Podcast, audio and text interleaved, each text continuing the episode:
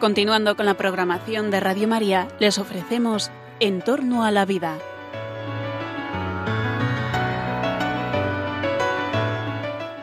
Es un espacio dirigido por José Carlos Avellán y Jesús San Román.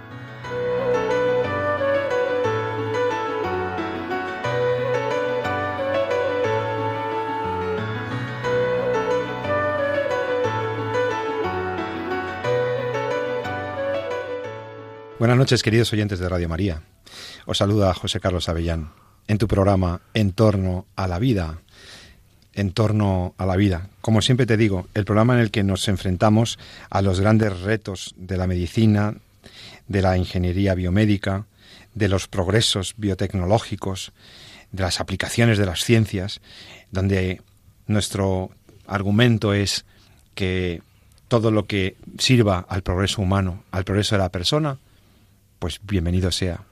Todo lo que condicione, atente, limite, vulnere o agreda a la dignidad de la persona humana, hay que reconsiderarlo. Eh, somos fascinados, enamorados de las ciencias. Somos gente con enorme confianza en nuestros científicos, en la tecnología, en las aplicaciones nuevas de la medicina. Pero todas esas incorporaciones, todos esos progresos, serán verdaderos progresos cuando ayuden a las personas. Por eso, por eso hoy, en Entorno a la Vida, vamos a hablar de uno de los argumentos bioéticos con mayúscula. Bioéticos, sí. Ética del bios, ética de la vida. La ética aplicada a la vida, esa es la bioética. Pues en este programa tuyo, nuestro, vamos a intentar analizar, pues estudiar, profundizar en una novedad que tenemos en el panorama español. Mm, quizá no tan novedad, como espero que aclaren nuestros expertos, no es novedoso. Estaba bastante anunciado, pero queridos oyentes de Radio María, es una realidad lo que les voy a decir ahora. Es probable que vosotros hayáis escuchado, hayáis visto en la televisión, que ha llegado al Congreso de los Diputados de España y ha sido admitido al el inicio de la tramitación de una proposición de ley, o sea, un borrador de una ley que se va a tramitar con todos los, todas las discusiones del Congreso y del Senado durante los próximos meses, pero que ha sido admitida, es decir, que está en ello el Congreso ya, desde ya, para regular la eutanasia. Tenemos una proposición de ley orgánica de regulación de la eutanasia presentada por el Partido Socialista Obrero Español y que es recibida a la mesa del Congreso con fecha de 3, 5 de, 3 de mayo de 2018. O sea, hoy hace 15 días, por eso nos hemos dado estos días pues para madurar, ver un poquito la proposición de ley, para poder comentaros lo que encontramos en esta proposición de ley. Y dirán ustedes, diréis vosotros, pero hombre, vamos a hablar de una ley que ni siquiera es ley todavía. Bueno, no vamos a hablar solamente de la ley, vamos a hablar de por qué se está intentando legalizar desde hace años porque hay grupos interesados en legalizar un, una acción, un acto homicida, como es el acto eutanásico. Sí, he dicho homicida y lo he dicho con toda conciencia, querido oyente. El acto eutanásico es un acto causativo de la muerte, es un acto intencional por el cual una persona, normalmente un médico o un profesional de la salud, va a facilitar o va a propiciar el fallecimiento de un señor o señora que le ha dado en principio su consentimiento y que dice querer acabar, erradicar su sufrimiento físico y, o psíquico. La eutanasia es un acto causativo de la muerte, es un acto homicida. Alguien mata a otro. Y diréis, uff, pero yo pensaba que esto tenía que ver más con la muerte digna o con, con la atención al final de la vida. No, no, lo que se está planteando por el Partido Socialista Obrero Español en esta proposición de ley orgánica de regulación de la eutanasia es que lo que ahora mismo es un delito o una forma atenuada en la aplicación de un delito como es el auxilio al suicidio, lo que tenemos en el Código Penal se quite por mor de una ley orgánica, como no puede ser otro modo porque estamos hablando de derechos fundamentales, una ley orgánica que viene a regular y que quiere traer a España la autorización legal para poder matar por compasión a los pacientes, a los enfermos y no solo los enfermos, sino aquellas personas que padeciendo una grave discapacidad o una situación muy, muy gravosa, puedan también pedir la muerte. Estamos hablando de que ya es una realidad en España, que los señores diputados y diputadas, los señores congresistas, tendrán que discernir si en nuestro ordenamiento jurídico, si en nuestra nación, si el bien común significa autorizar legalmente el homicidio compasivo, el auxilio al suicidio y todo lo que esta ley eutanásica del PSOE quiere incorporar en España.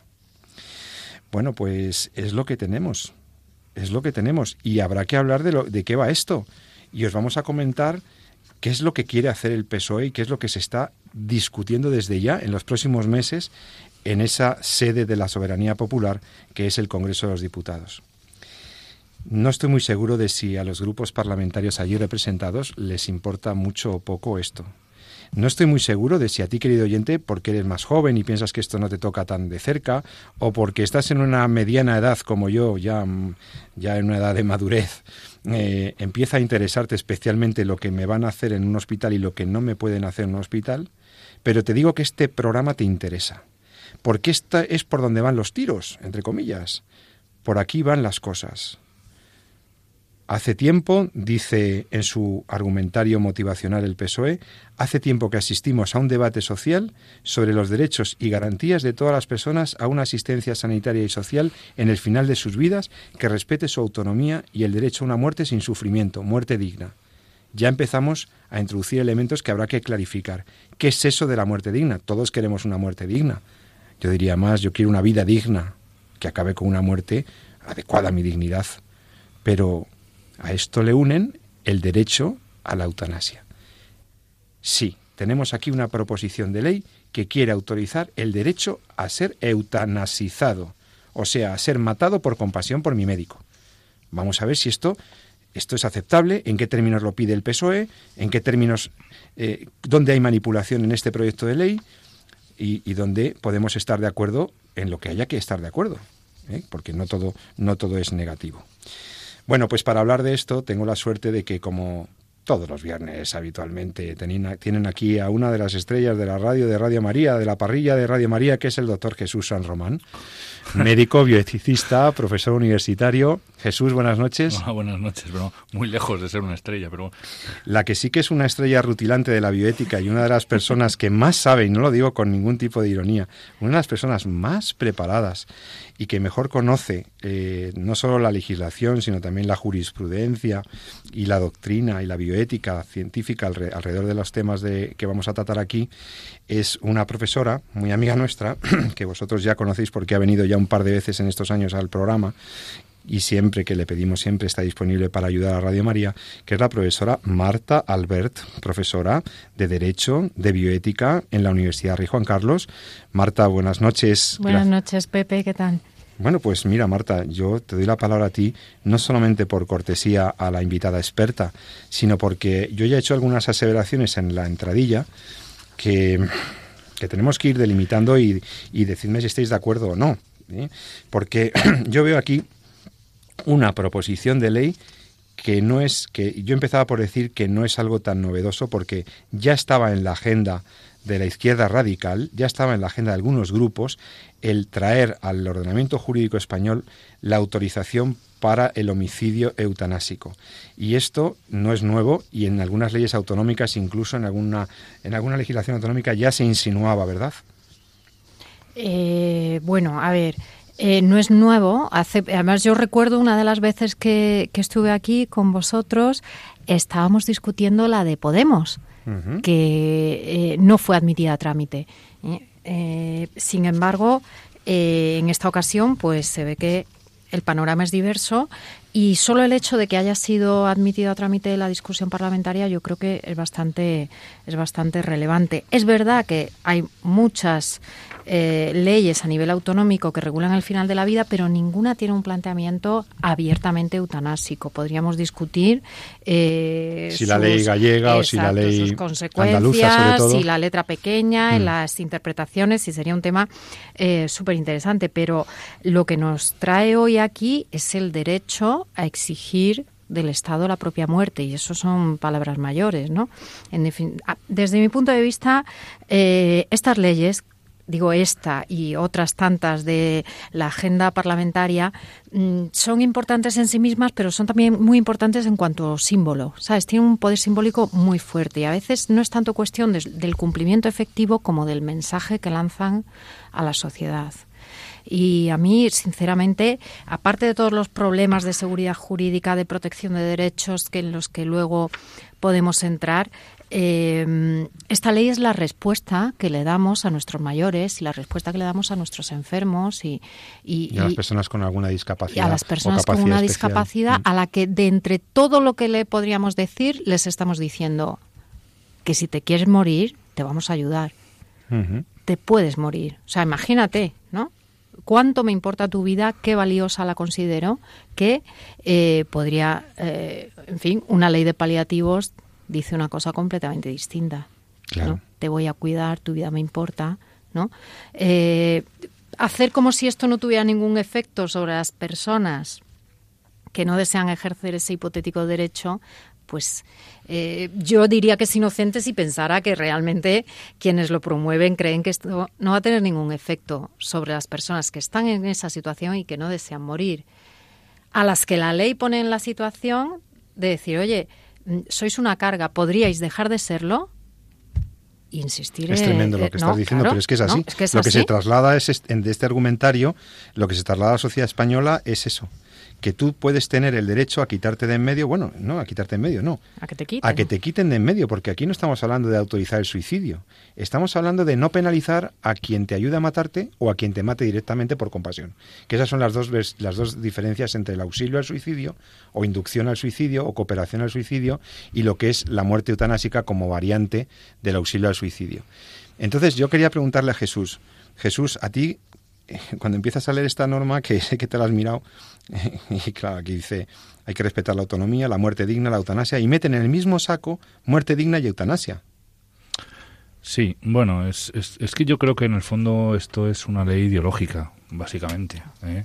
O sea, esto no es una ley que vaya detrás de una demanda social eh, en el sentido de que nuestra sociedad actualmente esté pidiendo que que, por favor los médicos tengan la capacidad legal para poder matarles. ¿no? En fin, lo que ocurre es que es verdad que la esperanza de vida ha subido, las enfermedades crónicas están ahí y lo que necesitamos es una ley de cuidados paliativos, básicamente. Eso es lo que yo entiendo. No tiene ningún sentido, ningún sentido eh, priorizar una ley que lo que permite es que el médico pueda matar al paciente al final de su vida cuando ni siquiera hemos puesto los medios para tratar ese final de la vida. Hablábamos aquí hace muy poco de este mismo tema, es decir, hay escasez de formación. el doctor Gándara. Sí, hay escasez de formación en los cuidados paliativos. No, no hay una ley clara de cuidados paliativos. Hay una necesidad en todas partes en prácticamente todos los sistemas sanitarios, no el sistema sanitario nacional, pero en todas las comunidades autónomas, de desarrollar plenamente con eh, profesionales especializados, capacitados y con todos los recursos posibles disponibles para sacar adelante cuidados paliativos en el sistema público sanitario, y ya de momento estamos poniendo en la mesa una proposición para que todo eso no haga falta, porque podemos coger la vía corta que es eh, utilizar una medicación que mate al paciente. Entonces es como que no, no le encuentras mucho sentido. Es decir, tenemos... Pero bueno, ya, esto ya, lo vivimos en el 82. Yo tenía 15 años cuando salió la ley del aborto. Ah, lo del aborto, ¿tú crees que sigue la misma línea? Sigue la misma Pero no es copiado, ¿eh? Entonces yo, yo tenía entonces 14, 15 años y en el fondo lo que te, te encuentras a que efectivamente hay un si quieres, hay un problema, o mejor, una situación que requiere eh, soluciones por parte del Estado, que en el fondo es quien regula los recursos, de, porque los médicos utilizamos los recursos que tenemos para tratar a los pacientes, pero quien nos da los recursos y quien nos regula las prestaciones que tenemos es el Estado. ¿no? Entonces, efectivamente, eh, nos encontramos ante un, no es un problema, pero ante una realidad sanitaria, ¿no? y es que la esperanza de vida ha subido hasta los 82 años, el índice de sobreenvejecimiento, es decir, los mayores de 80 años dentro de nuestro colectivo de mayores de 65 años es probablemente el colectivo que más ha crecido. Hemos añadido muchos años a la vida, pero nos falta añadir vida a los años, es decir, tenemos que mejorar la calidad de vida en los últimos años de nuestros pacientes. Hay, hay enfermedades crónicas, hay cáncer, hay situaciones... Se trató de hacer una ley de dependencia que no se ha desarrollado, a la cual no se le han distribuido recursos, ¿no? Y en el fondo, como lo que decía un poquito más, decir como claudicamos de todo eso y decimos, bueno, pues vamos a coger y le vamos a, usted a, ofrecer la posibilidad de que como no le vamos a solucionar ese problema, no le vamos a poner una ley de cuidados paliativos, no le vamos a generar a, dar recursos para una ley de dependencia, no vamos a ayudar a su familia a que le cuide, no vamos a darle recursos a sus médicos a que le ayuden a vivir hasta que usted fallezca, lo que vamos a decir es que usted puede pedir que le maten. Y entonces dices, esto es un fracaso total. entonces al final dices, ¿por qué? ¿Por qué ocurre esto? ¿no? Si en el fondo es un fracaso. Pues la única respuesta es que es una cuestión ideológica, es una cuestión del concepto de persona. Pero Marta, lo están presentando como que tú eres jurista. Lo están presentando como que de esta manera queda garantizado un nuevo derecho individual derivado de la autonomía de la voluntad, que es una cosa que estudiamos tú y yo en el derecho civil y que tiene otro alcance, que no tiene nada que ver, pero bueno, ellos lo, ya lo meten ahí. Y hablando de que por fin vamos a tener un reconocimiento de un derecho. Es decir, eh, lo venden como un logro de nuestra sociedad, una madurez de nuestra sociedad, como que por fin se va a respetar nuestra autonomía cuando yo pueda decidir eh, matarme o no, porque es que no es decidir yo matarme, cuando yo pueda exigirle a mi médico como una prestación sanitaria, como si eso fuera una prestación, que me mate.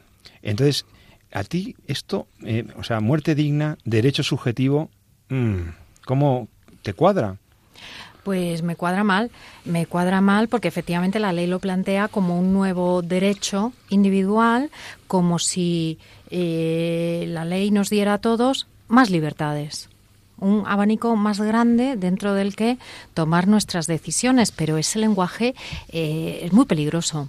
Eh, el Tribunal Constitucional ha dicho una cosa que, que yo mm, creo que se puede explicar para que todo el mundo lo entienda, eh, porque, porque es de sentido común, y es que el derecho a la vida es un derecho de protección, no es un derecho de libre disposición, eh, sino que el derecho a la vida existe para que el Estado la proteja.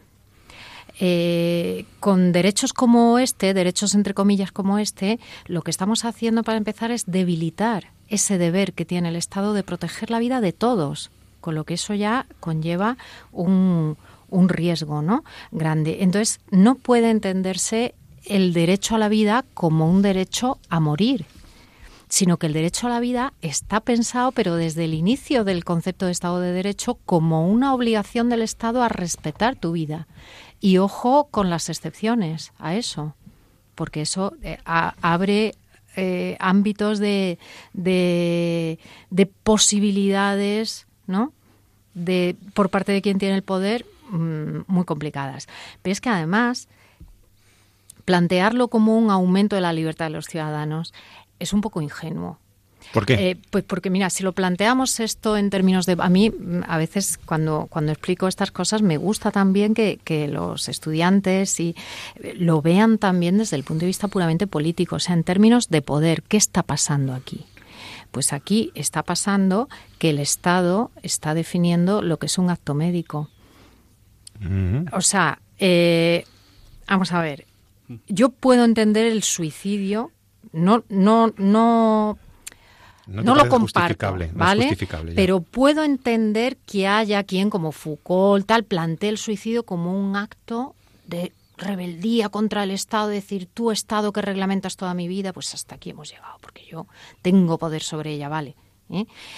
Pero cuando tú ese poder lo haces descansar en el Estado, a quien le pides y le exiges que te dé la receta del pentobarbital o de la sustancia de que se trate para terminar con tu vida, estás depositando en el Estado una cantidad de poder impresionante en el momento en el que conviertes tu propia muerte en un derecho. Parece equívoco, o sea, parece paradójico, pero es así. Pero eso no quedaría solventado con el principio de que solamente con mi consentimiento informado me podrían matar. Bueno, vamos a ver. Digo, ¿puedo dar un consentimiento válido en las circunstancias en las que... Exacto, exacto. Vamos a ver, la regulación del consentimiento informado es complicada. En la inmensa mayoría de las situaciones de la toma de decisiones sanitarias, porque por, por definición uno está enfermo, y eso ya implica que... Eh, Una limitación de tus... Obviamente. De tu autonomía y de todo, sí. Eh, en el caso del consentimiento informado para acceder, que, el lenguaje es el mismo que el del aborto, para acceder a la prestación de la ayuda a morir, ¿no? Está todo un eufemismo tremendo. Eh, o sea, hay que, hay que tener en cuenta que estamos ante personas que están en una situación de fragilidad inmensa. Eh, la ley repite y repite que esto no va a tener ningún efecto sobre aquellos que no quieran ejercer el derecho, que es muy cuidadosa, ¿para qué? Pero, pero eso es completamente eh, ilusorio, ¿no? Cuando una ley te está abriendo la posibilidad de lo que decía Jesús, la vía rápida, hemos terminado. Para todas esas personas que son cada vez más, que mm, representan una, no quiero, no quiero decir una carga, pero representan un problema en el día a día de muchas familias, que no damos abasto, no damos abasto, que trabajamos los dos, que tenemos niños pequeños, que tenemos mayores, que, o sea, incluso en situaciones ideales ya implica un riesgo que alguien vea que esto puede ser la solución a sus problemas, imagínate en las condiciones de vida pues normales, que tenemos todas las familias normales y corrientes, que no llegamos a fin de mes, que no nos da la vida y que de pronto eh, pues existe esta, opción. Esta opción. Por alusiones de doctor San Román, esto puede ser un acto médico, el acto por el cual tú, que eres médico, le causas la muerte intencionadamente a tu paciente de manera muy compasiva, ¿eh? pero tú le, quitas el... Vamos a pensar que no estás haciéndolo con otra finalidad espúrea, entre comillas, o al margen de la finalidad de acabar con su sufrimiento. Pero tú que has estudiado medicina, que has estudiado una especialidad, que llevas 20 años dando clase a los médicos, formando médicos, ¿tú me quieres definir que la eutanasia puede ser un acto médico? Pero no, es que no, puedes, no podrá serlo nunca. Y además es que viene en el código deontológico del... En el, código deontológico que tenéis los médicos. En el artículo 7. Que es el código de vuestra ética profesional, sí. Me parece, no me acuerdo exactamente del artículo, lo digo un poquito de memoria, pero ahí se define lo que es el acto, lo que es un acto médico. Y, y, eso sí que la definición sí que la podemos leer, que yo creo que la, la podemos tener. Dice, se entiende por acto médico toda actividad lícita desarrollada por un profesional médico legítimamente capacitado sea en su aspecto asistencial, docente, investigación, pericial u otros, orientado a la curación de una enfermedad. ¿A la curación? Al alivio de un padecimiento. Al alivio de un padecimiento. O a la promoción integral de la salud. O a la promoción de la salud. Se, se incluyen aquí actos diagnósticos, terapéuticos o de alivio del dolor, así como la preservación y promoción de la salud por medio de directos e indirectos. Y cuando hablamos de actividad lícita, que esto es muy importante, porque estamos hablando de acto médico, no estamos hablando de si es legal o no es legal. Es decir, si está regulada por la ley o no está regulada por la ley, sino que estamos hablando si es acorde a la lex artis.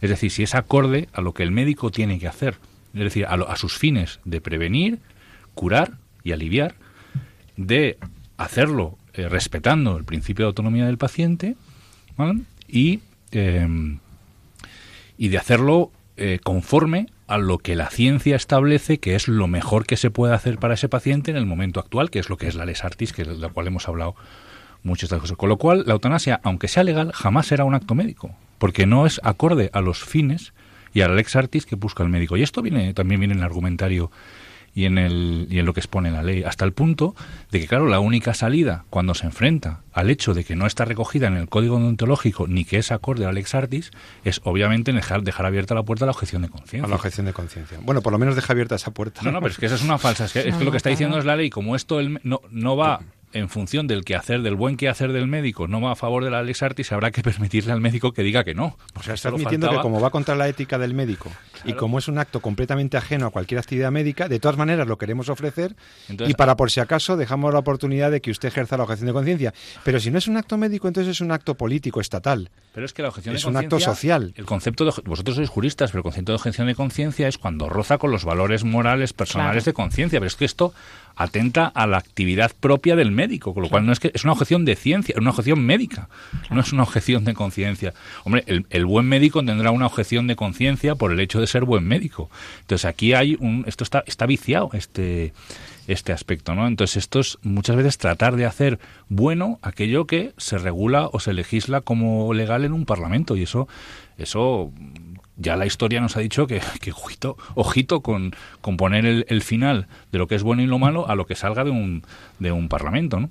Entonces, eh, yo vuelvo a, lo de, a, lo a, lo que decíamos al principio, que decir, hoy por hoy en nuestra sociedad lo que hay es una enorme demanda de que el Estado regule los cuidados paliativos. Y vamos pidiendo una ley de cuidados paliativos, una ley que nos ayude a regular precisamente eh, los recursos y a mejorar los recursos que, que podemos eh, poner al servicio de nuestros pacientes en los últimos momentos de su vida, porque hay pacientes que fallecen en sus casas, hay pacientes que fallecen en los hospitales y los hospitales muchas veces no están lo suficientemente preparados o no tienen un espacio donde podamos cuidar y, y permitir que la, que la familia pase de forma confortable y a gusto ese tiempo acompañando a sus familiares.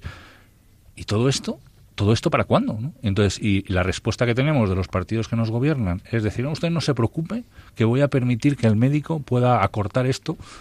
Eh, ahora, eso sí, solo si el paciente lo, lo, pide y lo quiere. eso solo, faltaba. No es que si el paciente, más el paciente ni lo pide ni lo quiere. sería un asesinato. ya, bueno, pero que es un poco que es un poco lo que ha pasado en Holanda y lo que ¿eh? empieza a ocurrir en algunos países. Y lo que es muy difícil de, impedir. Yo quería un poco abundar en lo que decía Jesús, que me parece importantísimo, que es, que es lo que trataba de, explicar antes. Quiero decir, eh, cuando hablamos del tema en clave política, es que es justamente lo que ha hecho él. O sea, el Estado, eh, ante determinadas cuestiones, como por ejemplo esta y otras, eh, qué ha hecho siempre o qué venía haciendo.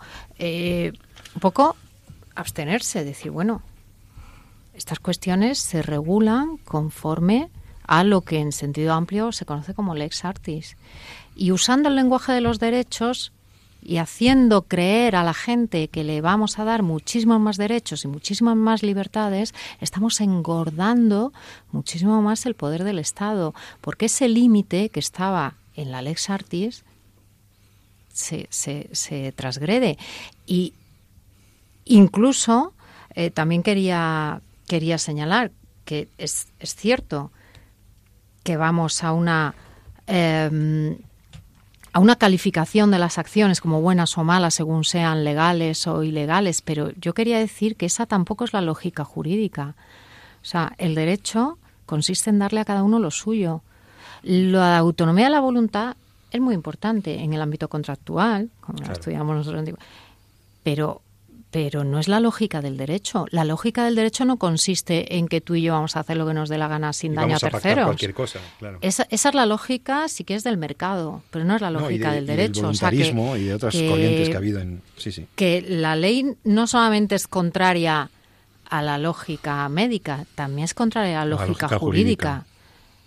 Básicamente, Por eso, yo creo que estamos ante una ley que es fundamentalmente ideológica. Totalmente. Es decir, lo que pretende, y no es la primera vez, ojo, si vamos a, nuestro, vemos que hay leyes que no o salen a la luz, no para yo no sé cómo, cuál es la filosofía que hay que, está en vuestros juristas en el mundo del derecho. En el fondo, las leyes son marcos normativos que salen cuando en la sociedad existe una cierta demanda de que algo se regule, ¿no? O como, por lo menos yo lo entiendo así como ciudadano, ¿no? Es decir, necesitamos una ley que nos regule esto, porque no sabemos muy bien cuál es el manual de instrucciones para funcionar en este campo, ¿no? Y entonces el legislativo, pues legisla, ¿no? ¿Vale? Pero sin embargo hay otras cuestiones que de repente aparecen de repente, sin que nadie tenga... Pasó con el tema del cambio de la ley del aborto. Estábamos con una ley del aborto que a mí no me convencía, la del 82, y de repente nos la cambian para qué? Para cambiar el concepto de despenalización por el concepto de derecho. Una cosa que, a, nadie, nadie había pedido, nadie, pero ¿por qué? Porque era necesario desde el punto de vista ideológico hacer ese cambio, porque desde el punto de vista de la percepción que tenemos de cómo tiene que ser o cómo es la persona en el concreto, en el modelo de Estado que nos interesa, pues ese, ese, ese concepto del aborto como un derecho eh, a mí al legislativo en ese momento le interesaba. Y ahora, cuando la demanda es, como decíamos, el tema de fomentar los cuidados paliativos. Y además, si vamos a las preguntas, ellos en un momento dado eh, ponen encima de la mesa una encuesta del CIS del 2009 que podemos comentar, de queréis, haciendo unas preguntas que me parecen que tienen a colación todo lo que hemos venido comentando de manipulación del lenguaje, de utilización de argumentos afectivos, etcétera, y que eso me gustaría un poquito comentar, ¿no? Porque al final no parece que es que eh, ocurre lo que ocurrió con el tema del aborto, es decir, que es que si tú estás en contra del aborto, entonces parece como que no te preocupa para nada el problema de los embarazos en las adolescentes, no te preocupa para nada el problema del embarazo en las gentes que, que, tienen dificultades para sacar a sus niños adelante. En el programa pasado estuvimos hablando con Red Madre, ¿no? Si con Fundación Madrina. Con la Fundación Madrina, ¿no? Y fíjate, como decía incluso, que ahora mismo se encuentran en situaciones en las cuales prácticamente no tienen subvenciones, nadie les ayuda, no les están, les están costando encontrar eh, que el propio que las autoridades y el propio Estado facilite su actividad, que es ayudar a la madre a tener un hijo. Entonces, al fin y al cabo, parece que es que si tú estás en contra del aborto, ala, ese tema no te importa. Y esto lo contrario. Y aquí, si estás en contra de la eutanasia, parece que lo que quieres es que la gente muera con dolor. Entonces aquí hay una manipulación del lenguaje y una manipulación de la situación que hay que, que, hay que parar de raíz. Estás escuchando al doctor San Román, a Marta Albert y, y, a mí, a José Carlos Avellán, en el programa En torno a la vida, en Radio María. Recuerda que puedes hacernos tus sugerencias, tus comentarios, tus propuestas de temas para que abordemos en el programa, etcétera, en nuestro correo electrónico en la dirección en torno a la vida arroba radiomaria.es, en torno a la vida arroba radiomaria.es. Recuerda que este programa lo hacemos también eh, con base en tus inquietudes, en los temas que te preocupan. Hoy estamos hablando de esta proposición de ley, de ley orgánica reguladora de la eutanasia presentada por el Partido Socialista ante el Congreso de los Diputados y que inicia su tramitación parlamentaria. Estamos hablando de cosas que te importan. Ninguno queremos el sufrimiento. Ninguno queremos eh, una muerte que no sea una muerte adecuada a una persona. Pero esta ley, este proyecto de ley que se empieza a discutir, introduce cosas muy preocupantes. La posibilidad de que esta muerte se extienda a personas con discapacidades, la idea de que esto daría seguridad jurídica. Me preocupa, me preocupa que se mezcle la bueno, pues la obstinación terapéutica o el rechazo del ensañamiento terapéutico con la necesidad de aprobar la eutanasia y me preocupa sobremanera, como ha explicado muy bien la doctora eh, Albert, el tema de que configuremos como un derecho un acto que va contra la justicia, contra cualquier elemental humanidad. No, no, no, no, queridos amigos, hay que comentar más cositas que aparecen en este proyecto de ley. Vamos a ver con detalle qué es lo que quieren aprobar quieren aprobar algunas cosas que, son muy preocupantes. Lo vamos a ver dentro de unos minutos. Antes, déjame que te recomiende que, ya que te gusta Radio María, ya que valoras lo que los voluntarios de Radio María intentamos hacer aquí y en todo el mundo, ya que valoras la obra inmensa de Radio María de difusión del Evangelio y de los valores que compartimos, dado que valoras todo eso, ayúdanos. Ayúdanos, tenemos todavía vigente la campaña de donaciones, de donativos para Radio María sabes que puedes ayudar con una pequeña cantidad o con una cantidad mayor, de acuerdo a cada uno con sus posibilidades. Pero necesitamos que nos eches una mano para seguir haciendo esta labor.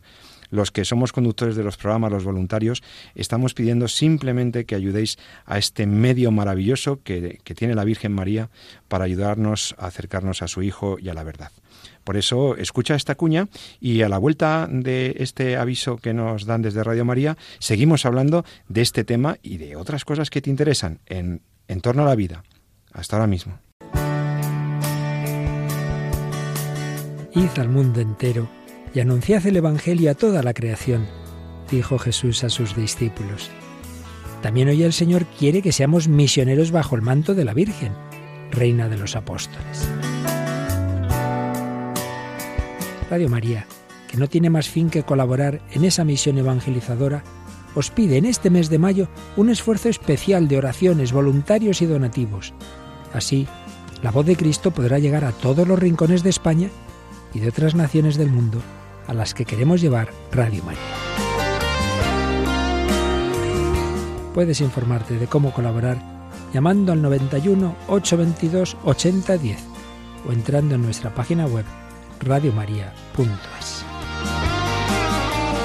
Apóstoles y misioneros del mundo con Radio María.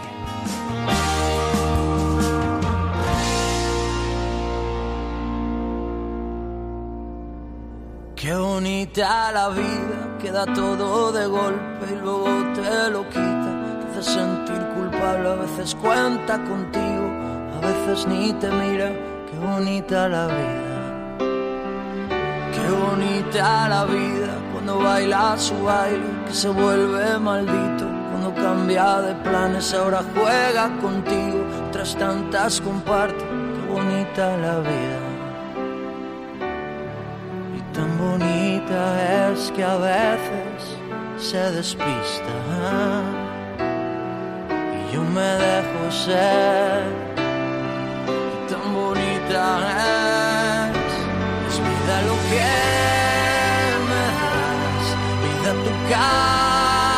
caminar, vida que arranca cobarde, que lucha que sueña y que perderás, vida que vuelve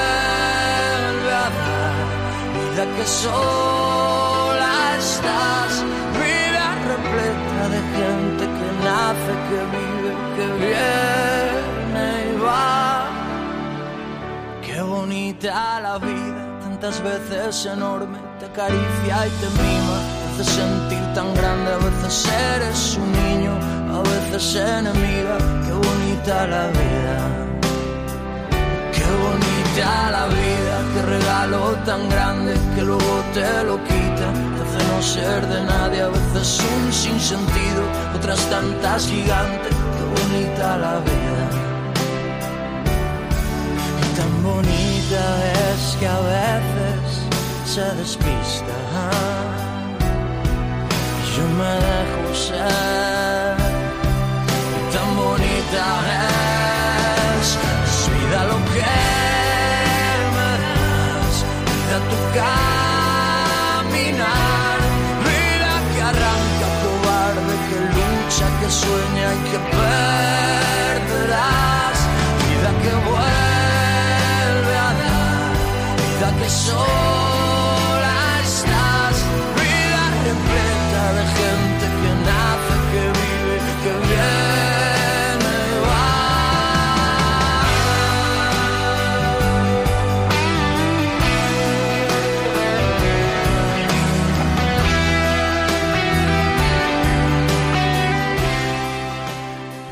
todos vosotros de vuelta, en Entorno a la Vida.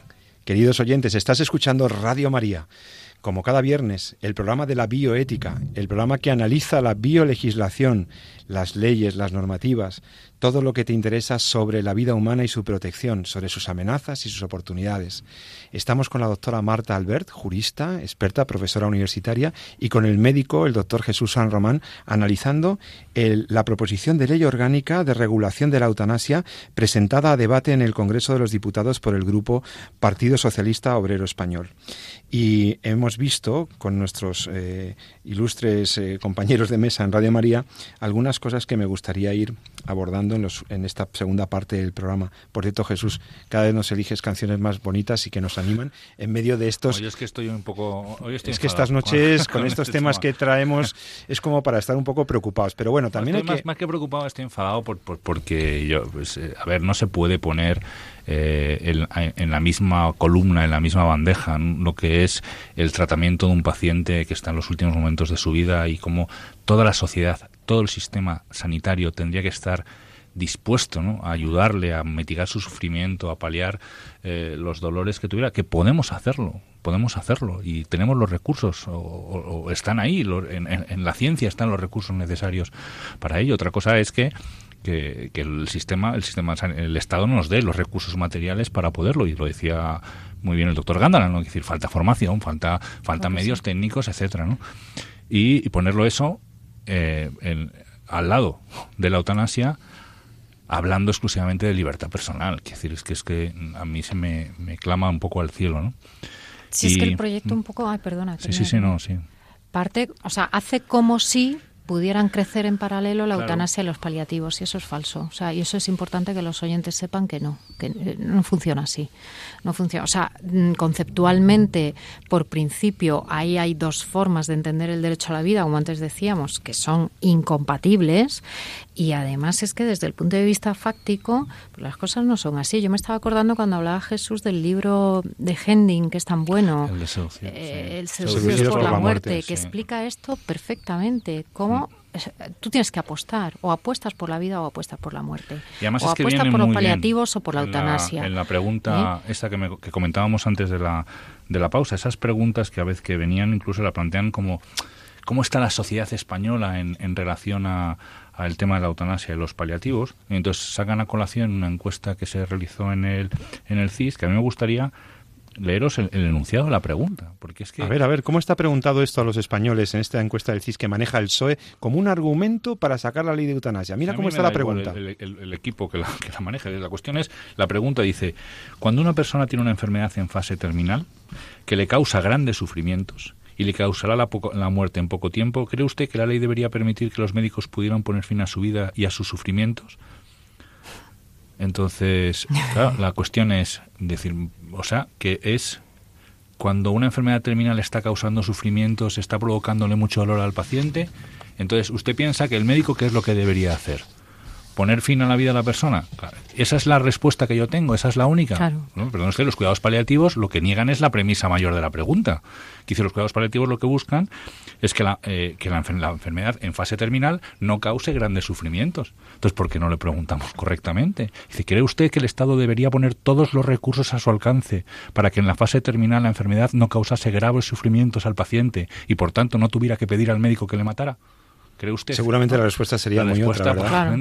Entonces, claro, es una especie de como de, de equiparar o de, elegir entre dos opciones, o muerte con sufrimiento o eutanasia. Es un falso dilema. Claro, Eso lo explicamos en, filosofía. Lo dice igualmente, dice, estando en una situación en fase de enfermedad en fase terminal, ¿En qué medida estaría usted de acuerdo en que los médicos le ayudaran a morir para evitar su sufrimiento? A ver, repite la pregunta, despacito. la, pregunta, la, pregunta, que le hacen a los, a los ciudadanos. Del año 2009. Desde 2009. Hmm. Estando en esa situación de enfermedad terminal, coma, ¿en qué medida estaría usted de acuerdo con que los médicos le ayudaran a morir para evitar su sufrimiento?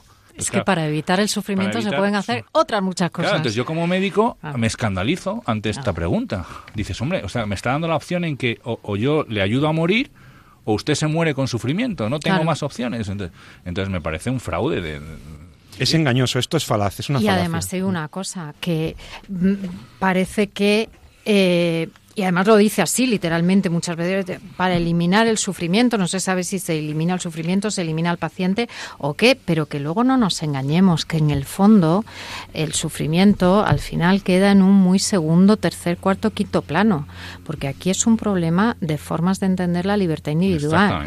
Quiero decir que es que la sentencia a la que se alude en la exposición de motivos de la ley, eh, primero que es una sentencia que está anulada del Tribunal de Estrasburgo. O sea, es que la gente dirá, pues oye, Tribunal Europeo de Derechos Humanos, oye, pues un tribunal prestigioso, tal. Esta sentencia está anulada.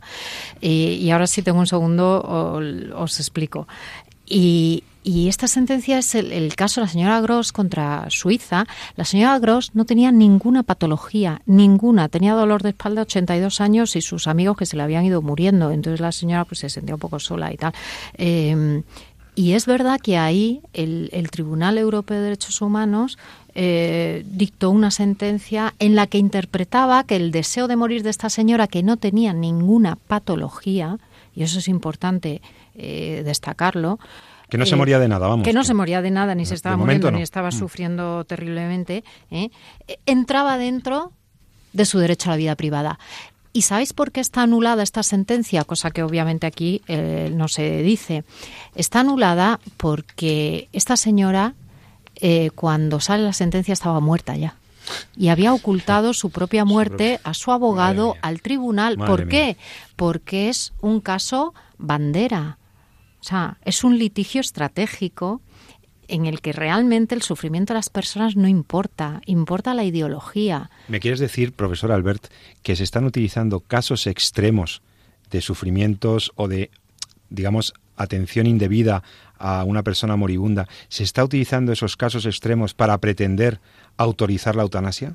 Hombre, eso siempre se ha hecho, cosa que es un error tremendo, no solamente porque sea un error en sí mismo, sino porque para empezar tú no puedes legislar en base a un caso particular. La ley no es para los casos especiales. La ley es para la generalidad de los casos. Ha pasado hace poco en Italia con la muerte del DJ Favo, que ha dado lugar a todo el debate en torno al testamento vital, etcétera, etcétera. Pasó aquí, ¿os acordáis? Cuando, Echeverría, Echeverría Ramón San, Pedro, etcétera. Pero Claro, esos casos que te dan, te dan la posibilidad de movilizar a la opinión pública sobre bases que no son racionales, que son emotivas y que y en las que eh, es mucho más fácil manipular a las personas. Pero Marta, Jesús, la gente podría decir, y os lo digo para que deis una respuesta clara, por favor, a los oyentes que pueden estar pensando, pero vamos a ver, si yo estoy sufriendo mucho y yo lo estoy pasando mal, eh, ¿yo no puedo decirle a mi médico que haga el favor? Pepe, te, voy a, contestar. Claro, o sea, que ya está bien, ¿no? Que ya he padecido bastante y que tal. Estoy haciendo un poco de abogado del diablo para que, porque esta pregunta te la hacen. Oye, pero yo no tendría derecho entonces a quitarme de en medio, pero ya está bien, ¿no? ¿O es que tenemos alguna obligación de seguir viviendo? Este está en el argumentario de la ley, en el fondo. Bueno, esta pregunta que haces es suficientemente profunda como van a poder contestarla en dos minutos, porque en la eutanasia, ojo, no se le está hay una cosa más que ahí no está diciendo al paciente si puede decidir o no su vida sino si el Estado tiene capacidad para otorgarle a otro al médico la capacidad, de poder eliminar la vida de otro paciente. quiere decir que esto no es no estamos hablando del suicidio estamos hablando de la eutanasia. Vale y entonces y a mí me gustaría además leerte la definición de cuidados paliativos de la Organización Mundial de la Salud. O sea que no es que sea una institución sospechosa o religiosa, sino que es la definición de cuidados paliativos. Y dime cómo encaja precisamente esa definición de cuidados paliativos como una ley con la que se está poniendo o con las preguntas que se, que se han estado haciendo a la sociedad como base para identificar que, bueno que la sociedad está lo suficientemente madura como asumir la eutanasia. Te dice, la Organización Mundial de la Salud, y esto fue en el 2007, quiero recordar, define los cuidados paliativos como el enfoque que mejora la calidad de vida de pacientes y familias, muy importante, que se enfrentan a los problemas asociados con enfermedades amenazantes para la vida, a través de la prevención y el alivio del sufrimiento, por medio de la identificación temprana y de la impecable evaluación y tratamiento del dolor y de otros problemas físicos, psicosociales y espirituales. Esos son los cuidados paliativos. Y ahora habrá que mirarnos a ver si estamos poniendo todos los medios para que esta definición de cuidados paliativos se dé en nuestro Estado. Y, que esto lo dice la Iglesia, lo dice la OMS. ¿Y qué, ley, ¿Y qué ley es la que necesitamos ahora mismo para que los médicos podamos disponer de los recursos y de los medios para conseguir esto? Porque además los cuidados paliativos no se ponen al final cuando estamos abandonando, cuando ya no nos queda medio curativo, sino que se ponen al principio y acompañan a los problemas curativos. Lo que pasa es que a medida que va avanzando la, la enfermedad, pues el resultado curativo va siendo cada vez menor y el enfoque paliativo va siendo cada vez mayor. Pero es, es progresivo y va acompañando al paciente durante toda su enfermedad.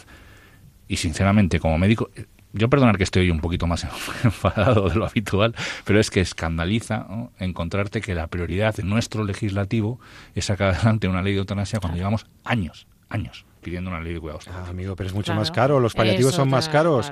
Y Marta, eh, la ley intenta, el proyecto de ley presentado por el PSOE eh, sobre regulación de la eutanasia que estamos comentando, introduce situaciones que se definen detalladamente en la proposición y a las que pretendería dar una solución eh, eutanásica. Uno es la enfermedad grave incurable, la que hemos estado comentando aquí más. Pero hay otra que quiero que, siquiera en los últimos dos minutos que tenemos disponibles, comentemos brevemente. Introduce también el supuesto de discapacidad grave crónica, definido como la situación que produce en el afectado una invalidez de manera generalizada de valerse por sí mismo, sin que existan posibilidades fundadas de curación, y en cambio si existe seguridad o gran probabilidad de que tal incapacidad vaya a persistir durante el resto de la existencia de esa persona y explica lo que se entienden por limitaciones, las que inciden fundamentalmente sobre su autonomía física y actividades de la vida diaria.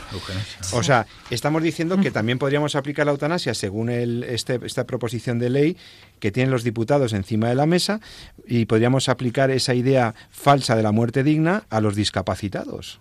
Sí, es que ya no es a los terminales, incurables, es que enlaza perfectamente con lo que hablábamos antes. O sea, es que eh, tenemos que también reflexionar a dónde estamos dirigiendo nuestros recursos económicos y, dónde queremos invertir y qué gastos nos importan y cuáles no. Porque lo de las.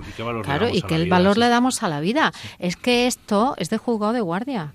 O sea, eh, Jesús está enfadado y yo, como jurista, estoy enfadísima también porque nos ha costado la vida conseguir que el Estado de Derecho sea una realidad, que el Estado eh, garantice. nuestra vida, que no se sienta legitimado a terminar con la vida de ninguna persona, y menos de las más débiles. O sea, el Estado de Derecho significa que la ley se pone al servicio del débil y que el fuerte la tiene que cumplir, básicamente. Y esto es la negación de, de, todo eso por lo que hemos luchado nosotros y los que vinieron antes durante tantísimas generaciones. Y a mí me indigna, eh, como jurista, que se establezcan estas discriminaciones, porque esto significa eh, que estamos midiendo el valor de las vidas humanas. O sea que hay vidas que valen más que otras y que por lo tanto si te lo piden, ¿por qué no vamos a eliminarlas? Ese es el argumento de fondo. Como hay vidas que son tan tan tan indecorosas, tan, eh, habría que poder evitarlo. Y entonces estas situaciones en vez de paliarlas de una manera humana, humanizante, lo que hacemos es dar la salida, entre comillas, eh, lo de exit, eh, lo de los suizos, la salida indigna de matar al paciente. Lo acabas de definir muy bien, quiere decir, aquí no, hay una ya no te está diciendo si estás enfermo o no estás enfermo, si estás discapacitado puedes pedir la eutanasia. Y si no lo estás, entonces no puedes pedirla. Entonces, ¿por qué uno sí y otro no? Porque tu vida vale menos, entendemos que es menos. Entonces, ¿qué, qué esto, ¿cuál es el, valor que le damos al. O mejor dicho, como bien dice Berta, Marta, eh, ¿dónde está la responsabilidad del Estado de velar por la vida de las personas físicas? De defenderla. desde Siempre a por los más vulnerables. Lo veíamos cuando analizamos hace, hace escasamente un mes el caso de Alfie Evans, ¿no? el niño eh, y la vulnerabilidad máxima y unos padres luchando por la vida y una sociedad que desvaloriza esos momentos finales. En fin, se nos está acabando el tiempo, queridos amigos. Eh, una última idea que queráis transmitir a nuestros oyentes antes del cierre y la despedida. Marta Albert. Pues mira, yo diría que em, esta ley no da más libertad. Yo diría que la ley eh, pone en situación de riesgo a quienes más protección merecen. Y que la gente no se confunda, porque dar derechos no siempre implica aumentar las libertades, sino que a veces pasa todo lo contrario. y lo que tiene que hacer el Estado es velar por la vida de todos, especialmente por la vida de los que son más frágiles, de los que son más vulnerables. Y si como sociedad tenemos que dar un mensaje a nuestros mayores, a nuestros enfermos, no digo a nuestros discapacitados, ese mensaje no puede ser, oye, podemos prescindir de ti si quieres, te matamos. O sea, me parece tristísimo. Por favor, que ese mensaje sea, estamos aquí, te vamos a cuidar, nos importas, nos vamos a ocupar de ti, una ley de paliativos. Claro. Doctor San Román, 30 segundos. Pues hombre, yo creo que lo hemos dejado más o menos todo claro. A mí como médico me han pedido muchas cosas durante mi carrera, ¿no? Y a muchas he podido decir que sí y a otras he tenido que decir que no. Y no me refiero solamente a eutanasia, me refiero a cosas que los pacientes te piden, que entiendes que no es un, primero, o no es bueno para el paciente o no está en tu actividad como profesional el eh, ocuparte de eso. Y desde luego a mí no me han formado para eliminar la vida de nadie ni me han capacitado para eliminar la vida de nadie. Me han formado para aliviar el sufrimiento, para prevenir la enfermedad, para curar, para recuperar de la salud y eh, para eso es para lo que me, eh, trabajo y me gustaría trabajar y eso es lo que define precisamente lo bonito de lo que es el, ser médico y el acto médico. Pues muchas gracias a los dos. Espero que el programa haya servido para evidenciar las múltiples manipulaciones del lenguaje, la, ideología y la falta de lógica y de, y de, progresismo que hay en una proposición de ley como la que hemos comentado hoy. Em, me gustaría simplemente transmitir a los oyentes una palabra de esperanza, porque afortunadamente la inmensa mayoría de los médicos, especialmente si, si no están, si, si manejan el mismo lenguaje que manejamos nosotros, que no es el de la ideología de los derechos, sino el de la eh, el del apoyo a la persona y el de defender su telos, su vocación médica, su, su verdadera eh, identidad como sanitarios, están en contra de esto. Esto no le gusta a, prácticamente nadie, salvo que eh, le hayas manipulado en la pregunta y le hayas dicho, tú quieres muerte digna, entonces quieres eutanasia. Esto es un error. Esto es una manipulación. Todos queremos mm, que nos minimicen el sufrimiento, todos queremos morir acompañados, todos queremos haber podido arreglar las cosas antes de irnos, todos. Nadie quiere el ensañamiento terapéutico, pero eso no significa que la única salida sea la eutanasia. El proyecto de ley presentado mm, ignora el valor de las vidas vulnerables, depaupera las vidas dependientes, intenta crear un derecho donde no existe. No existe el derecho subjetivo a acabar con la vida. Y esto lo ha dicho ya el Tribunal Supremo también. No existe un derecho a la muerte y por lo tanto vincular la protección y garantía del derecho a la vida o los derechos individuales con esta aberración retrógrada que presenta el Partido Socialista me parece absolutamente inaceptable. Espero que entre todos podamos ir generando una cultura de la vida que se sobreponga a esta cultura de la muerte que nos quieren imponer. Queridos amigos, que tengáis un feliz fin de semana, que aprovechéis para estar con los vuestros, para celebrar la vida, para disfrutarla y, alegraros con los vuestros. Agradezco a Marta Albert, profesora universitaria, jurista de la Universidad Rey Juan Carlos. Querida Marta Albert, muchas gracias por venir a Radio María. Gracias, Pepe. Y a ti, Jesús, que pases un feliz fin de semana. Como siempre te pido que disfrutes y descanses, que te queremos dentro de 14 días aquí con los mm. oyentes. Cuídate mucho, un fuerte abrazo. Ánimo. Y a todos ustedes recuerden lo que siempre les digo, disfruten de la vida, ámenla y defiéndanla. Muy buenas noches.